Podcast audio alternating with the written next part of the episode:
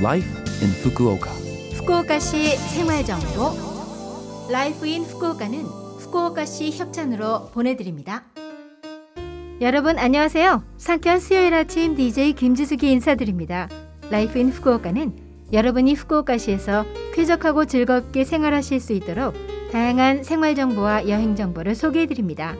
매주 수요일은 저 김지숙이 한국어를 담당합니다. 자, 그럼 오늘도 짧은 시간이지만 저와 함께 즐거운 시간 보내시기 바랍니다. 후쿠오카시 생활 정보. 코로나 바이러스 감염증 19의 여파로 집에서 지내는 시간이 많아지셨을 텐데요. 저 같은 경우는 2개월 이상을 집에서 지내다 보니 요리를 할 시간이 늘어난 것 같습니다. 만두도 해 먹고 불고기도 해 먹고 말이죠. 바쁘다는 핑계로 간단하게 밖에서 식사를 해결하거나 아니면 간단하게 식사하던 습관이 이번 코로나 사태로 인해 조금 변하게 되었는데요.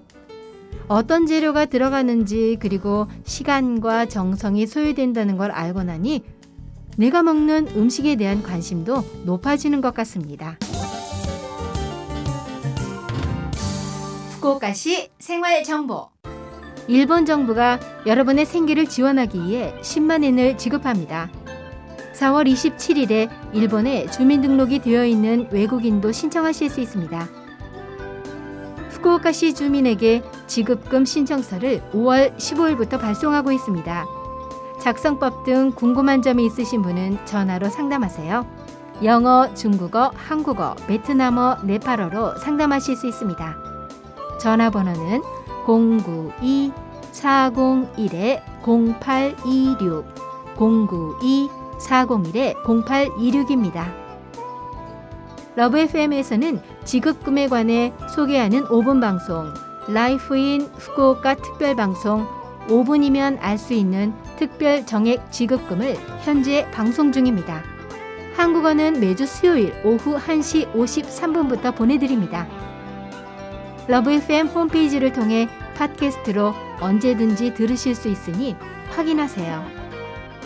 그리고 후쿠오카시 홈페이지 Support for Foreigners를 통해서도 후쿠오카 생활에 필요한 생활 정보와 코로나 바이러스 감염증 19에 관한 지원 정보 등을 소개하고 있습니다. 방문하셔서 필요한 정보를 확인하시기 바랍니다. 일본 정부의 마스크 배부가 후쿠오카시에서도 5월 12일부터 시작되었습니다. 한 가족당 두 장이며 첫 마스크는 세탁해서 여러 번 사용할 수 있는데요.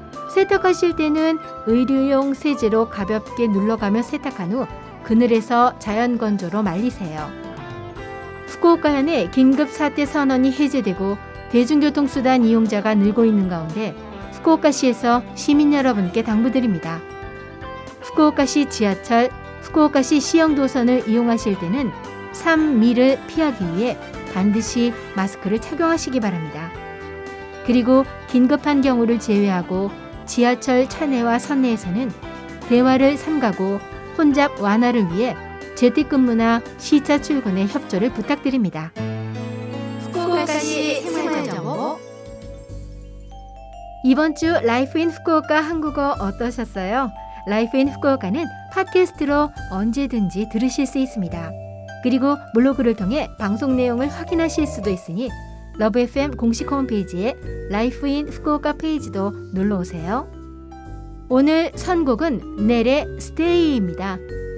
넬의 2003년 발표된 정규 앨범 가운데 Stay. 자 그럼 청취자 여러분 즐거운 하루 되시고요. 저 김지숙은 다음 주 수요일 아침에 뵐게요. 안녕.